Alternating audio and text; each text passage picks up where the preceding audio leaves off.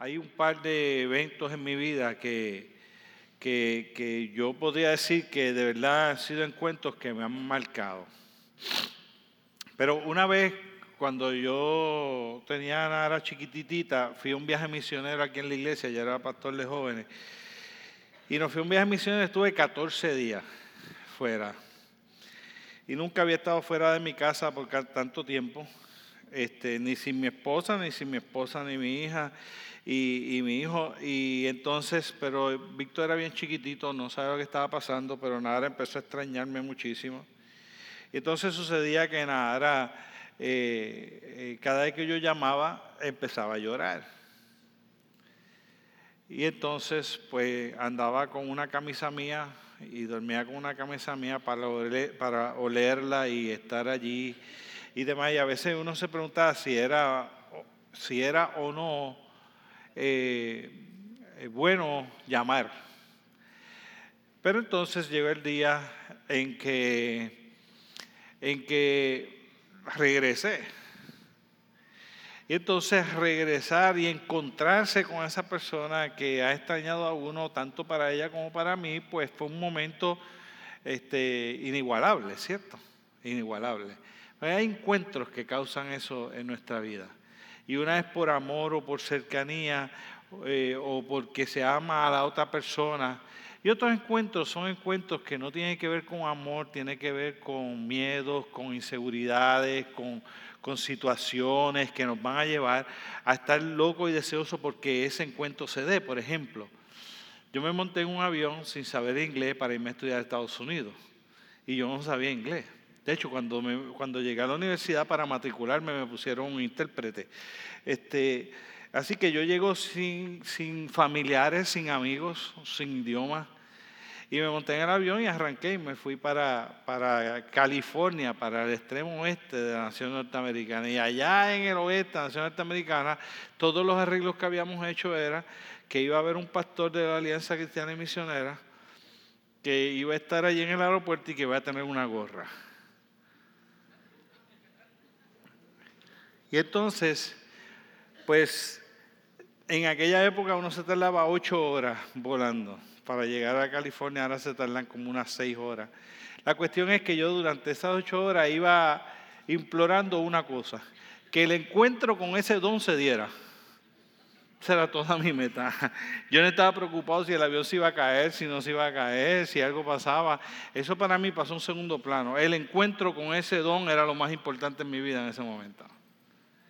Así que me bajo en el aeropuerto, voy caminando, buscando, no hay, eh, no, no, no Google Maps, no, no texto, no celulares, nada, porque en esa época nada que ver.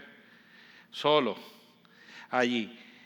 No hubo una cosa más gratificante para mí que yo bajarme cuando voy saliendo así del gate. ¿Quién está de frente? El pastor con su gorrita y un jotillito decía Monjoy. Usted no tiene idea cuánta satisfacción creo poderme encontrar con ese hombre. Yo creo que todas esas mismas circunstancias se dan en nuestra vida cuando nosotros queremos tener un encuentro con Dios. Cuando nuestra vida no procura otra cosa que querer poder encontrarse con el Dios eh, a quien nosotros amamos o a quien nosotros tenemos la posibilidad de aprender a amar. Yo creo que uno de los problemas que hay en la sociedad es que se ha pintado una imagen distorsionada de quién es Dios, de cómo es Dios, de lo que Dios quiere para el ser humano. Y le han vendido tanto a la gente eso que la gente no quiere, no quiere saber de ese Dios. Prefiere que no exista. ¿Ve? Pero es porque simplemente no lo conocen, es simplemente porque no tienen la idea correcta de cómo es Dios y quién es ese Dios. Si tuvieran la idea correcta, querrían saber de Él y querrían estar con Él, pero la imagen distorsionada que se ha vendido de Dios no hace que la gente esté motivada a tener un encuentro con Dios. En el caso de la iglesia que, que se congrega, que sí quiere encontrarse con Dios, Nos ha entrado un germen adicional diferente a ese. No es que no queremos que no exista y no es que no creamos en ese encuentro, es que nos hemos acostumbrado tanto a las rutinas secular, al mundo secular, al mundo en que vivimos, a la liturgia cristiana, que nosotros entendemos que pareciera casi que yo tener ese encuentro domingo tras domingo es suficiente. Cuando la verdad del caso es que, la realidad del caso es que nosotros tenemos que procurar tener encuentro continuo con Dios en nuestra vida. Y yo creo que Daniel era ese tipo de persona. Diariamente, tres veces al día, Daniel abría las ventanas, se arrodillaba a orar y tres veces al día oraba a su Dios. Todos los días. Cuando usted encuentra que eso es lo que está sucediendo, usted se encuentra un pasaje como este y dice, yo llevo tres semanas en luto. Y si usted leyera los pasajes anteriores, son de las malas noticias, de las circunstancias. Él está agonizante, triste, destruido con lo que tiene que vivir, lo que está viviendo a su con lo que está sucediendo en su medio ambiente. Y pareciera ser que es lo mismo que nos sucede a nosotros hoy día. Nosotros pareciera ser que vivimos en un continuo luto por las circunstancias que nos rodean, por las situaciones que están a nuestro alrededor. Pareciera inclusive a veces que Dios se ha olvidado de Puerto Rico, se ha olvidado de nosotros. Vivimos angustiados, cargados, y, vivimos que nos sentimos caídos, nos sentimos en luto y Daniel se está sintiendo de esta manera y de momento Daniel decide que va a ser lo primero que va a hacer. Y este es el primer punto que yo te quiero traer. Daniel ya se siente impotente, se siente caído, pareciera ser que está dispuesto a enganchar los guantes, pero lejos de sentirse que ha sido derrotado, dentro de esa impotencia y dentro de ese momento de caída en su vida, de cómo se está sintiendo, que lleva tres semanas ahí de un luto, cuando no es por la muerte de alguien, sino por la circunstancia, de momento él no ha perdido la esperanza de que el Dios en quien él ha creído todavía tiene. Lo primero que hace él es que decide que va a resolver su situación yéndose en ayuno y yéndose en oración. Y si usted mira, dice, por tres semanas no comí cosas fuertes, por tres semanas me alejé, por tres semanas no hice esto, por tres semanas no tomé vino, por tres semanas no me puse ni perfume, por tres semanas lo único que hice fue yo procurar pedir que Dios interviniera en esta situación. Y todo eso lo hacía orando, porque cuando usted va al versículo 12, en el versículo 12 le dice, desde el primer día en que comenzaste a orar, tu oración fue escuchada. Por lo tanto, nos encontramos que Daniel nos está proveyendo una alternativa cuando nosotros nos sentimos ya impotentes, cuando nos sentimos caídos ante las circunstancias que no nos muere. Dejo de dejar que nosotros las circunstancias, las situaciones que se puedan estar viendo socialmente, o las situaciones que se pueden estar viendo familiarmente, o las situaciones que se pueden estar viendo personalmente, nos dejen derrotados completamente y nos quiten del camino como que ya no hay nada más que podamos hacer y empecemos a permitir que las situaciones emocionales nos empiecen a debilitar y caer, Él nos da una alternativa diferente. Me dice, vete allá solas a un sitio aparte y procura encontrarte con el Dios a quien tú sirves. Decide irte allí a ayunar, decide irte a llorar y procura que el Dios en quien tú has creído intervenga en tu vida. ¿No es interesante? Porque no aparece Daniel saliendo a resolver la situación, a meterse a la legislatura.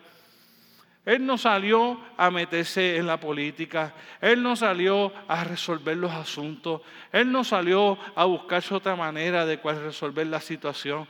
Él decidió y entendió que la mejor manera que él podía atender eso que estaba sintiendo, cuando él sentía esa impotencia y se sentía caído, era este el camino lógico para él, que ayuna y ora.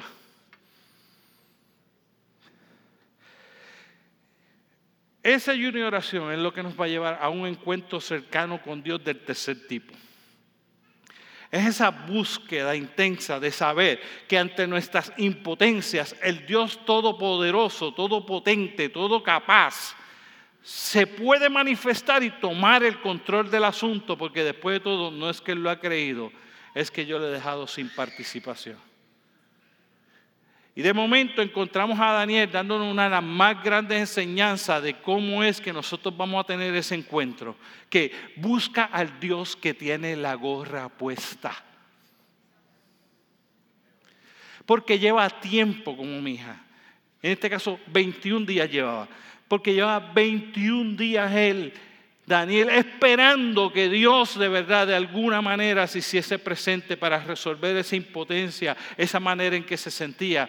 Y si tú te sientes de la misma manera, aquí está lo que Daniel te está diciendo. Lejos, deja de salir corriendo a buscar alternativas y sal a encontrarte con Dios. Lo segundo que te quiero traer que ese ayuno y esa oración, esa búsqueda de ese Dios espectacular en quien nosotros hemos creído, nos va a llevar a ese encuentro. Y lo otro que te quiero decir es que en la segunda parte es que ese Dios se hace presente. Y cuando tú buscas en el versículo más abajo, en el 7, y leo el 7 y el 8, y dice, solo yo, Daniel, vi esta visión. Los hombres que estaban conmigo no vieron nada, pero de pronto tuvieron mucho miedo y corrieron a esconderse, de modo que quedé allí yo solo para contemplar tan sorprendente visión. Las fuerzas se me abandonaron, mi rostro se volvió eh, normalmente mortalmente pálido y me sentí débil. ¿Saben por qué? Porque entonces oí que un hombre hablaba y cuando él sonó la voz me desmayé y quedé tendido con el rostro en el suelo. ¿Qué es lo que está sucediendo? Que de momento Dios se hizo presente. Cuando tú procuras ese encuentro, cuando tú ves tus imposibilidades y tu caída y tú recurres a buscar el encuentro con Dios, Dios se hace presente. Y Dios se hizo presente con Daniel. Y cuando Dios se hace presente, las cosas son diferentes a cuando Dios no está presente. Y nosotros a veces olvidamos que, nuestro camino hacia poder vivir esta vida aquí con, de manera abundante, sin perder una vida eterna, es en ese encuentro que tengamos con Dios, donde Dios dirige nuestra vida y donde Dios comienza a hacerse presente. Pero esto es lo que sucede, donde Dios se hizo presente a solas con Daniel. La palabra del Señor dice, entra en tu aposento Cierra la puerta y tu Dios que te escuchará en lo secreto, te recompensará en lo público.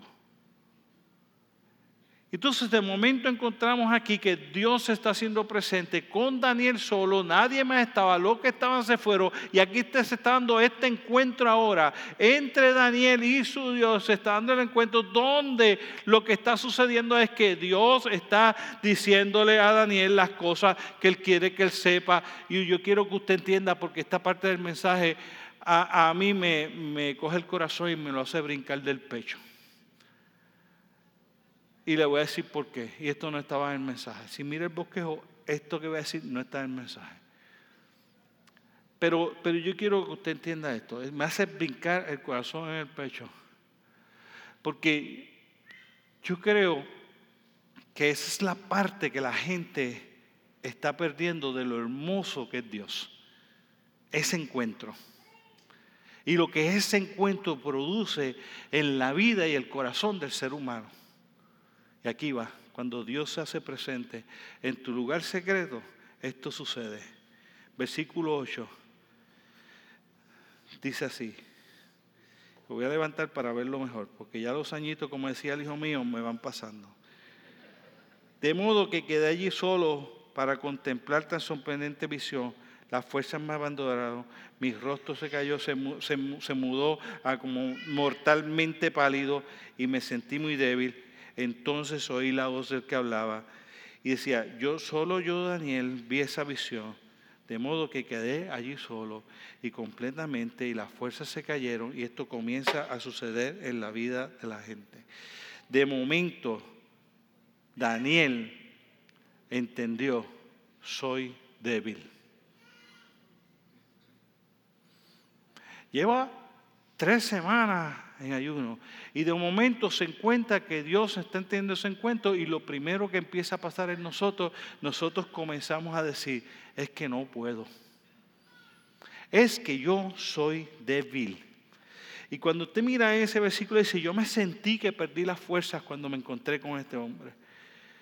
Y lo segundo que hace es que cuando oyó su voz, se hace irresistible ante nuestra imperfección su voz. Y en el versículo 9 dice también, entonces oí la voz del que hablaba y cuando oí el sonido de su voz me desmayé y quedé tendido con el rostro contra el suelo.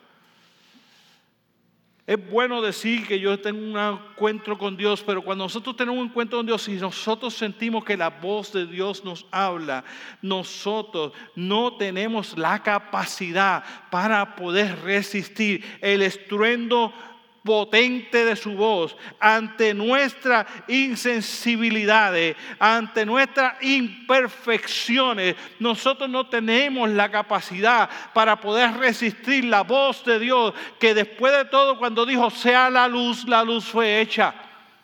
Que cuando dijo agua, váyase a sus cauces, las aguas entraron en sus cauces. Es la voz del Dios creador del universo que se hace presente en tu lugar a sola, donde empiezas a tener ese encuentro con Él cuando tú te sientes impotente y te sientes caído y buscas ese encuentro con todo el corazón. Entonces Él se hace presente en tu lugar a sola. Tú empiezas a reconocer tus debilidades y, y se te hace irresistible poder escuchar la voz de Él sin que algo suceda en ti. El versículo 10 no solo habla de su voz, sino habla entonces en el versículo 10, en ese momento una mano me tocó y aún temblando me levantó y me puso sobre las manos y las rodillas. Lo tercero que sucede cuando Dios se hace presente es que entonces ese toque de Dios te hace temblar.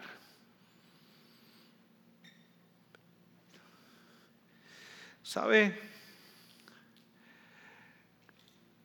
Cuando Isaías tiene un encuentro como este que está teniendo Daniel, dice, ay de mí, que soy hombre inmundo y habito en medios de un pueblo con labios inmundos y han visto mis ojos a Jehová de los ejércitos.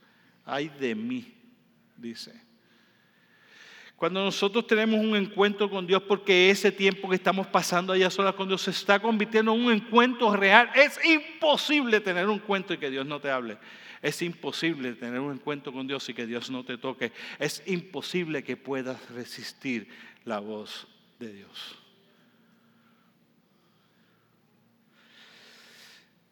Cuando da ese toque, de momento se encuentra Daniel que está de rodillas delante del santo Dios, de rey de reyes y señor de señores. No es yo caer de rodillas porque me dice, no, es que tu orar debe estar de rodillas, que no te va a quedar otra. No queda otra, Él es santo, Él es grande, Él es sublime, Él es rey de reyes, señor de señores. Todas rodillas se doblará delante de su presencia.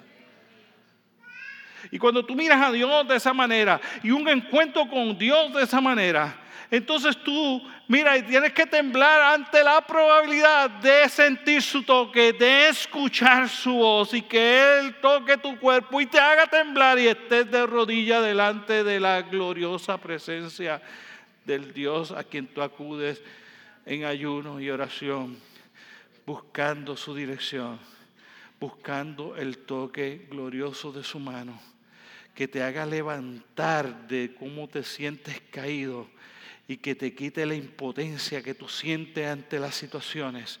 Y de momento un Dios tan poderoso se hace presente en tu lugar secreto para dejarte saber que Él está contigo.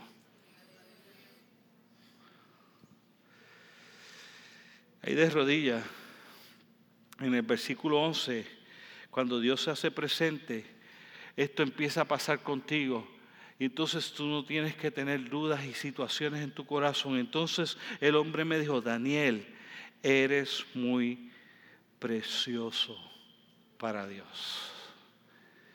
Otro que hace es que Él empieza a dejarnos ver en ese encuentro que tiene con nosotros cómo Él nos ve. Él no nos ve como nos ve la gente. Él no nos no ve ni como tú te miras en el espejo. Él no, ve, él no te ve como tú te ves con tus éxitos o con tus fracasos. Él no te ve a ti como tú te ves pecador o santo. Él no te ve a ti como si te ve que tú eres bueno o eres malo. Él no te ve a ti como si eres lindo o eres feo. No te ve a ti como buen papá, ni mal papá, buena mamá o mala mamá. Él no te ve de ninguna de esas maneras. Él te mira y cuando te mira, dice la palabra del Señor que nos mira con amor entrañable. Y de momento te mira y si te mira porque tú le estás buscando mientras Él puede ser hallado, como enseña la palabra del Señor, Él está loco por encontrarse contigo y cuando te mira te dice, eres precioso para mí. Eso es lo más que a mí me gusta de Dios. Que cuando yo acudí buscándolo desesperadamente y Él se hizo presente en mi vida, él no me vio como yo era, Él me vio como Él me iba a hacer. Y me miró y encontró que yo era precioso. Yo sé que humanamente hablando la gente no me adjudicaba eso. Era problemático, peleón, gritón, inconforme. Yo me veía autoestima baja, inservible.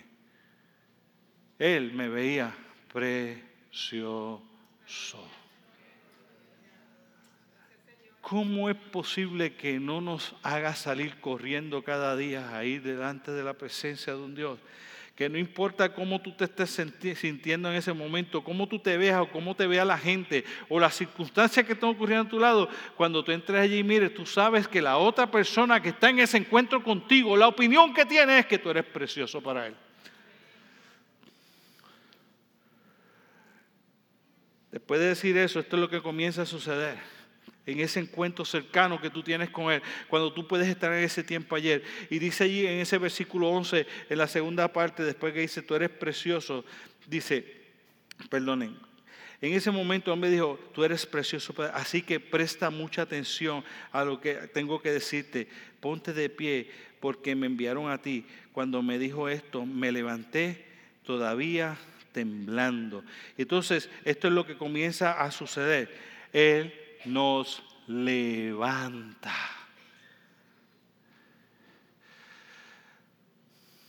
Yo no sé cuántos de ustedes pueden entender lo que el Señor quiere decir a través de eso y qué capacidad en mis limitaciones humanas yo pueda tener para poder dejarte entender que no importa en qué área de tu vida tú estés caído.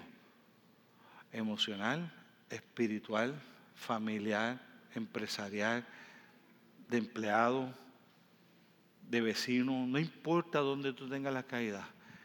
Si ese encuentro se da con Dios en tu lugar secreto, cuando Dios se haga presente en ese lugar, porque se va a hacer presente en ese lugar, cuando se haga presente en ese lugar, él no solo va a encontrar que eres precioso, sino que no te deja caído y va a extender su mano y te va a decir, levántate.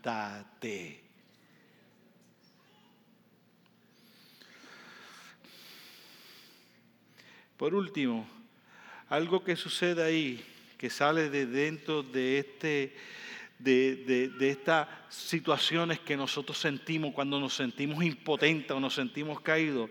Entonces dijo, su versículo 12, no tengas miedo, Daniel. Desde el primer día que comenzaste a orar para recibir entendimiento y a humillarte delante de Dios, tu petición fue escuchada en el cielo y he venido en respuesta a tu oración. Esto pasa en ese lugar. De momento tú empiezas a ver a entender. Dios te deja saber, te estoy escuchando y estoy respondiendo a tu oración. Ahora, le puso unas características a ese tipo de oración que se da en ese lugar secreto. Le dijo, cuando estabas orando para poder entender y cuando estabas orando humillado, yo te estaba escuchando. Y nos dice, Entra a ese lugar secreto. Ve allí diciéndole, Señor, explícame mi vida, explica la situación que yo pueda tener. Pero Señor, yo quiero entenderte a ti, yo quiero entender tu amor, quiero entender quién tú eres, quiero entender por qué haces las cosas, yo quiero entender cómo tú tienes control de las cosas, porque yo no entiendo dónde está el control. Pero que cuando lo haga, no lo haga en un estado de cuestionamiento, sino en un estado de humillación delante de su presencia, reconociendo, yo sé que tú eres el Dios Todopoderoso, eres el soberano, eres el que tiene el control y la capacidad de tomar la decisión, y que yo no soy quien para estar delante de ti y pedirte cuenta, pero por favor, ¿podrías explicarme? Y sabe que va Dios a hacerse presente y te va a decir, desde el primer día, que empezaste a orar, humillándote delante de mí, yo abrí mis oídos bien grandes y desde ese día te estoy escuchando. ¿Y sabes lo que le dijo? Y yo estoy aquí porque es la respuesta de Dios. Perder el encuentro diario con Dios es perder la mejor parte de una vida cristiana perder el encuentro con Dios.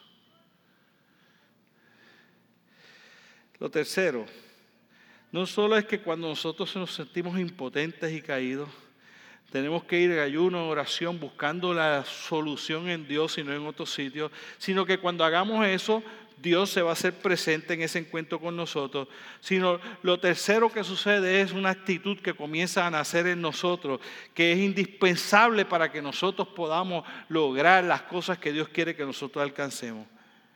Dice en el versículo 14 dice, entonces el que se parecía a un hombre me tocó los labios y abrí la boca y comencé a hablar, le dije, al que estaba de pie frente a mí, estoy muy angustiado a causa de la visión que tuve, mi Señor, y me siento muy débil. ¿Cómo podría alguien como yo, tu siervo, hablar contigo, mi Señor? Mis fuerzas se han ido y apenas puedo respirar.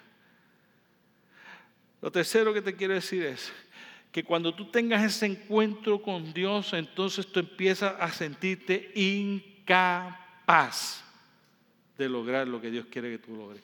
Incapaz de poder hablar delante de Dios.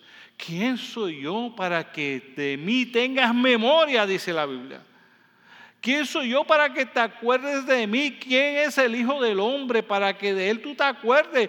Que entonces de momento tú empiezas a ver y tú ves a un Dios tan grande, tan santo, tan poderoso en ese encuentro que ha decidido hacerse presente ante tu inquietud, ante tu necesidad, ante tu búsqueda de Él. Él decide hacerse presente y cuando Él se hace presente no te queda otra que tú reconocer.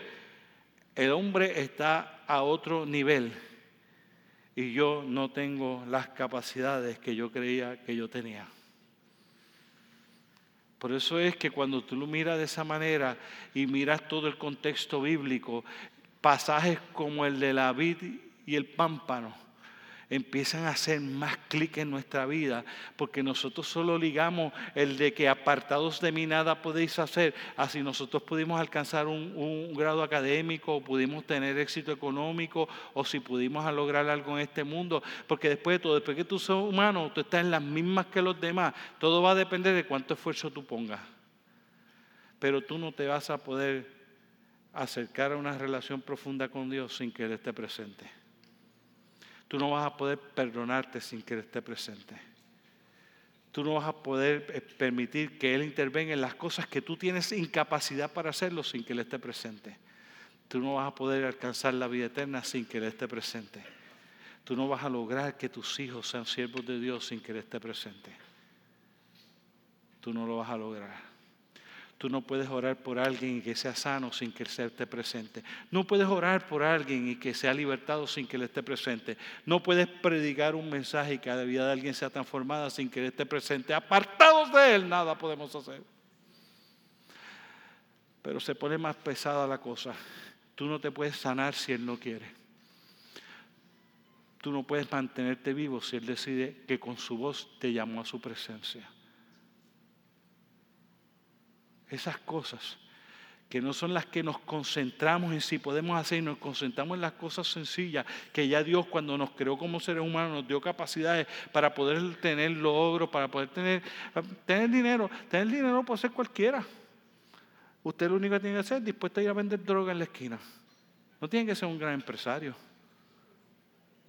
¿O no? Tener dinero. Vaya a vender droga. Yo aseguro usted que va a tener, hoy, hoy va a tener una paca de billetes así de grande. Hoy. No, no, no tiene que esperar mañana tampoco. Hoy, hoy te sabe vender droga allá en la esquina y ya tiene dinero. Tener dinero no es complicado. Eso no, es el reto más grande. Cualquiera de nosotros, Dios nos dio la capacidad de poderlo hacer. No es ese el issue. Hay gente que tiene más, gente que tiene menos, hay gente que lo anhela más, gente que lo anhela menos. Hay gente que eso son metas, gente que no son metas. Eso es todo. Pero tener una relación con Dios sin Dios no es posible. No es posible. Hacer lo que Dios quiere que tú hagas sin Dios no es posible. Hacer lo que tú quieras hacer, lo puedes hacer. Hacer lo que Dios quiere que tú hagas sin Él no es posible. Y Daniel está diciendo, yo vine a este mundo para hacer lo que tú quieres que yo haga y yo soy incapaz de hacer eso. ¿Quién soy yo?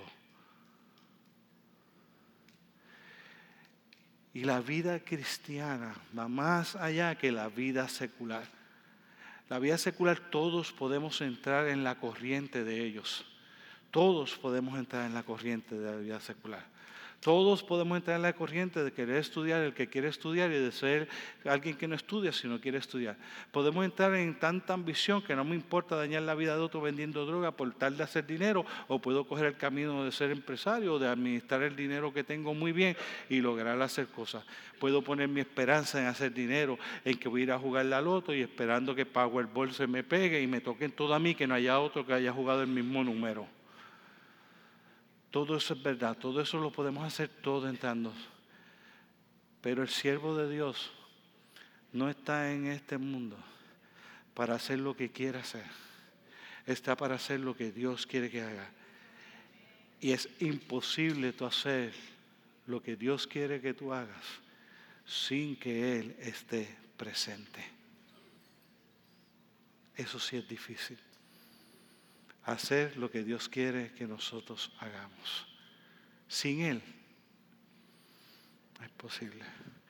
Yo quiero usar, para terminar ese punto, yo quiero usar esto porque yo, hace una, una semana Dios está poniendo cosas en mi corazón que yo tengo que orar, Señor, ¿esto es para la iglesia o es para mí? Yo, reconozco que hay cosas que son para mí y trato de decirle, Señor, no permitas que yo hable a la iglesia lo, que no es para ellos.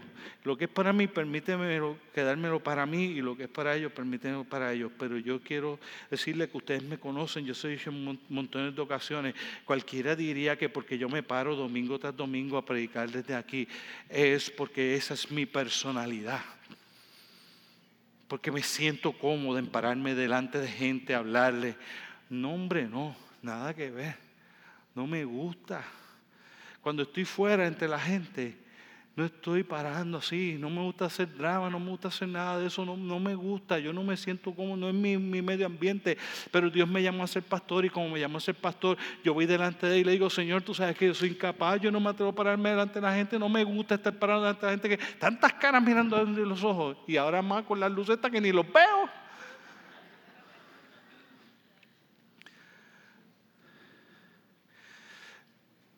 Pero cuando tú empiezas a tener encuentros solas con Dios, tú empiezas a notar tus incapacidades y empezamos a sentirnos mucho más sencillos de lo que somos. Empezamos a decir, la verdad es que yo a veces me creo la gran cosa. Y cuando tú empiezas a compararte con un Dios que todo lo sabe, que todo lo cree, que todo lo puede, que está en todas partes y tú empiezas a verte así de chiquitito, porque como que ese Dios está encontrándose conmigo, yo soy incapaz de poder hacer cualquier cosa que Él me pida, porque si me pide una cosa de acuerdo a sus capacidades, es imposible, yo no tengo las capacidades de ese Dios.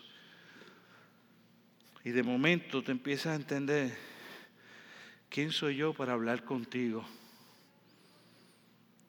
Porque a veces vamos y entendemos que Dios tiene que escucharnos. Que cuando yo voy delante de Dios, yo vi allí y Dios tiene, tiene yo, yo tengo entrada, yo tengo derecho a entrar allí. ¿Quién? Y, y, lo que Daniel está diciendo es, ¿quién soy yo para hablar contigo? Yo no puedo hablar contigo, ¿quién soy yo?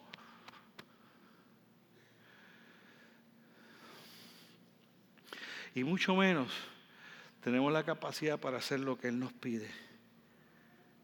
Dice, ya no tengo fuerzas, ni siquiera tengo aliento no tengo ni siquiera el ánimo, ni las energías, ni el entusiasmo, ni nada para hacerlo. De momento nosotros vamos a empezar y cuando nos encontremos que no tenemos la capacidad, la primera reacción hacia Dios va a ser que yo no puedo, yo no creo, yo no tengo, yo no sé, yo no voy, yo no hago, yo no esto. Porque Dios va a ver, es que yo no tengo la capacidad de que ese Dios que está conmigo en este momento me está pidiendo que yo haga algo. Yo no tengo esas capacidades, yo no puedo.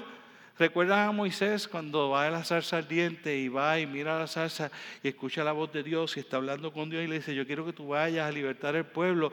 Y, Moisés le empieza a decir, no hay tal cosa, pues tal cosa. Y cuando tal cosa, tú le vas a decir tal cosa. Y cuando haga tal cosa, tal cosa. Y cuando ya se quedó casi sin excusa, le dice a Dios, pero es que yo soy gago. Y Dios le dice, pues está bien, te hubiese quitado la gaguera también, pero como me has puesto tantos pero, yo quiero decirte una cosa. Llévate a Aarón para que Aarón hable por ti, pero tú vas como quieras.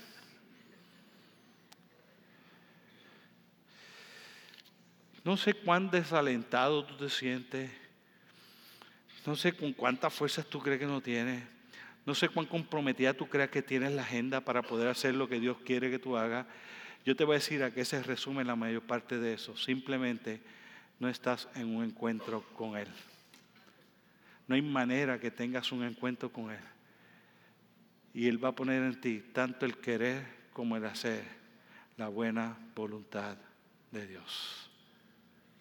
No es tu agenda, ni tus incapacidades que las tienes, ni tus limitaciones que también las tienes. Es tu encuentro con Dios, con el Dios que te quita la incapacidad, que te cambia la agenda, que te da la fortaleza que te restaure el ánimo, que te levanta y te pone en pie y te dice, hijo mío, tranquilo, yo no te estoy pidiendo que hagas por ti, yo te estoy pidiendo que me permitas a mí hacerlo a través de ti. Termino. ¿Cómo lo hizo y qué hizo, qué causó ese encuentro al final de ese encuentro en Daniel? Pero el último versículo, el 18 y 19, dice, entonces, y este es el último punto, el segundo era, nos sentimos el tercero era, nos sentimos incapaces en ese encuentro. Y esto es lo que sucede en el encuentro. Él nos capacita, versículo 18 y 19. Entonces, el que se parecía a un hombre volvió a tocarme y sentí que recuperaba mis fuerzas. No tengas miedo, dijo porque eres muy precioso para Dios. Que tengas paz, ánimo y fuerza. Mientras me decía esas palabras, de pronto me sentí más fuerte y le dije, por favor, háblame, Señor mío, porque tú me has fortalecido. Y al final de ese encuentro está espectacular lo que Dios te quiere decir en el encuentro contigo. Que al final de ese encuentro, si tú permites a Dios en ese encuentro obrar y si tú te humillas lo suficiente y estás lo suficientemente tiempo en ese encuentro con Él, Él va a renovar tus fuerzas, Él renueva tu ánimo, Él trae paz a tu vida y Él hace que tú digas, Señor mío, que no es otra cosa que tú di lo que tú quieres que yo haga y yo lo voy a hacer. Tú eres el Señor, yo soy el siervo. ¿Qué quieres que haga? Ya me fortaleciste, ya me levantaste el ánimo, ya tengo las fuerzas. Ahora dime, Señor mío, ¿qué hago? Cuando yo empecé el pastorado hace 18 años atrás, Charo, yo creo que fue la que dirigió. casi 99.9% seguro que Charo dirigió el devocional. Y yo recuerdo que Charo me preguntó, Pastor, ¿usted tiene alguna canción que quiera que cantemos en el devocional? 18 años atrás. Y dije, sí, yo quiero, hay una canción que me gusta mucho que yo quiero que tú cantes en el devocional. Y aquí va en mi fallido intento de ser cantante. Aquí estoy, maestro. He oído tu llamado y necesito responder. Aquí estoy, maestro. Mi corazón desea estar donde tú, mi Dios, mi Rey estés. Transforma tú mi vida y hazla tu imagen. Levántame del polvo, aquí estoy. Enséñame a amarte y solo a ti entregarme, Jesús mi Dios amado. Aquí estoy.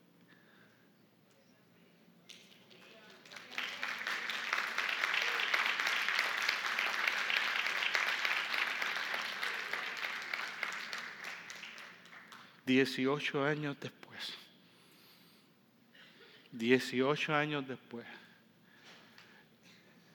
voy a sola en mi lugar secreto, me arrodillo con mi Dios y solo espero una cosa. Señor, ayúdame a hacer lo que tú quieres que yo haga. Señor, mío. No se da por lo que yo quiero, ni lo que tú quieres. No se da por quien yo soy o quien tú eres. Se da por quien es Él.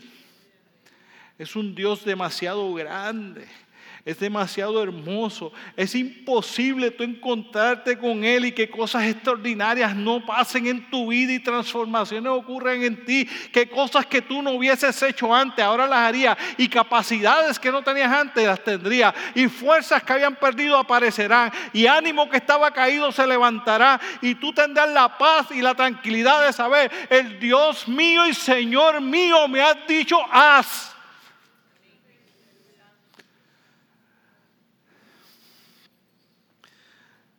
18 años después, todavía anhelo que nada ocurra en mi vida que no sea lo que Él quiere que yo haga.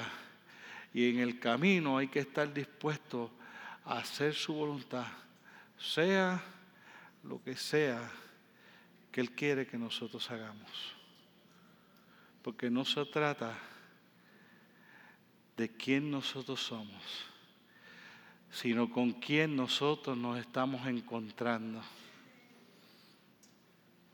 Es con Dios, con Jehová de los ejércitos, el gran yo soy, el alfa y el omega, el principio y el final, el creador, el salvador, el rey que viene. Señor,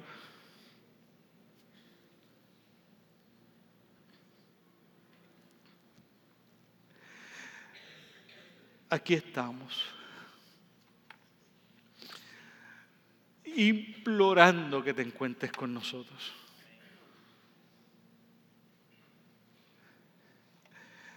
Caídos, sintiéndonos impotentes, pero sabiendo que si tú te encuentras con nosotros, tú vas a hablarnos, nos vas a tocar, nos va a hacer temblar y caer de rodillas delante de tu presencia. Nos dejarás saber cuán preciosos somos para ti. Nos levantarás. Nos dejarás saber que nos escucha y que responde nuestras oraciones, Señor. En el camino nos harás sentir impotentes, incapaces de hacer lo que tú quieres que nosotros hagamos. Pero al final del camino, Señor, al final del camino, Tú nos restaurarás, nos renovarás las fuerzas, nos, renovarás el ánimo, nos pondrás en pie, nos dirás qué quiere que nosotros hagamos y nosotros yendo de la fortaleza que proviene de Dios saldremos a alcanzar el mundo para Cristo. No por nosotros, sino por el Dios con quien nosotros nos encontramos. A Él sea la gloria, la honra por los siglos de los siglos. Y ahí donde tú estás, si tú bajas tu cabeza un segundito, yo no te voy a invitar a pasar al frente, ni te voy a invitar a que tú levantes tu mano, pero sí te voy a invitar a que recapacites si Dios te ha hablado por un momento.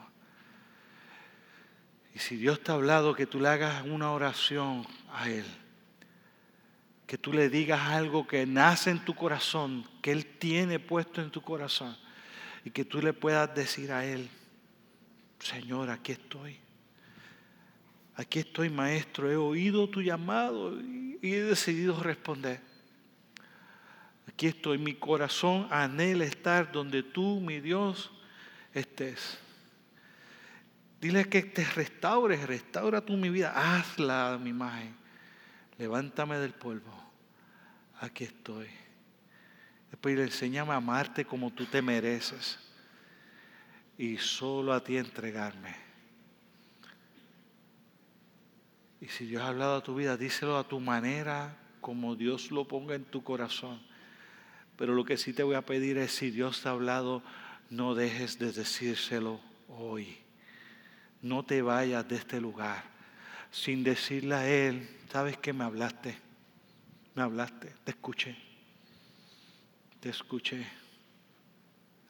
Y esto tengo que decirte, Dios. Y dile lo que Él pone en tu corazón, que le digas.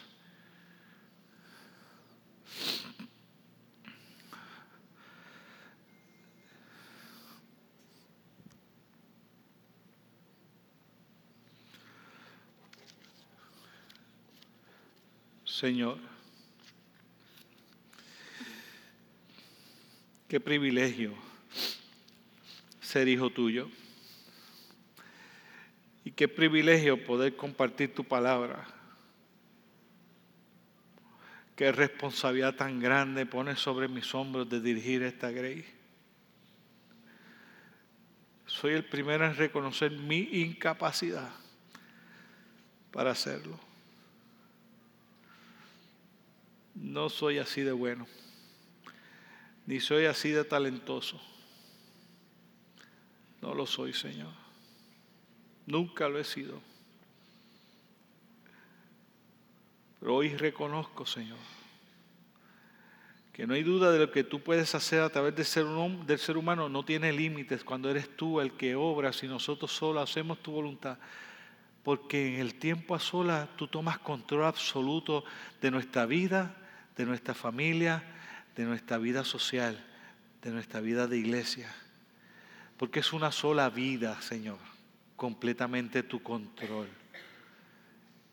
Y de momento todas las áreas de nuestra vida empiezan a deslumbrar. De momento somos buenos padres, buenas madres, buenos hijos, tenemos buenas familias. De momento tenemos matrimonios que perduran. De momento tenemos familias estables. De momento tenemos iglesias llenas de tu poder y de tu autoridad. De momento somos ejemplos en nuestros trabajos.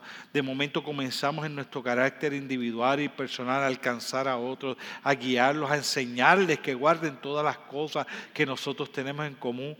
De momento todo nuestro entorno empieza a ser diferente como resultado de ese encuentro que estamos teniendo con un Dios tan espectacular como tú eres, Señor. Yo te pido por mis hermanos que han estado orando delante de ti porque les hablaste al corazón. Obra poderosamente en sus vidas, Señor. Transforma el encuentro que ellos puedan estar teniendo y el tiempo que puedan estar pasando contigo. Transfórmalo, Señor. En el nombre poderoso de Cristo Jesús, Señor nuestro, hemos orado. Amén, amén.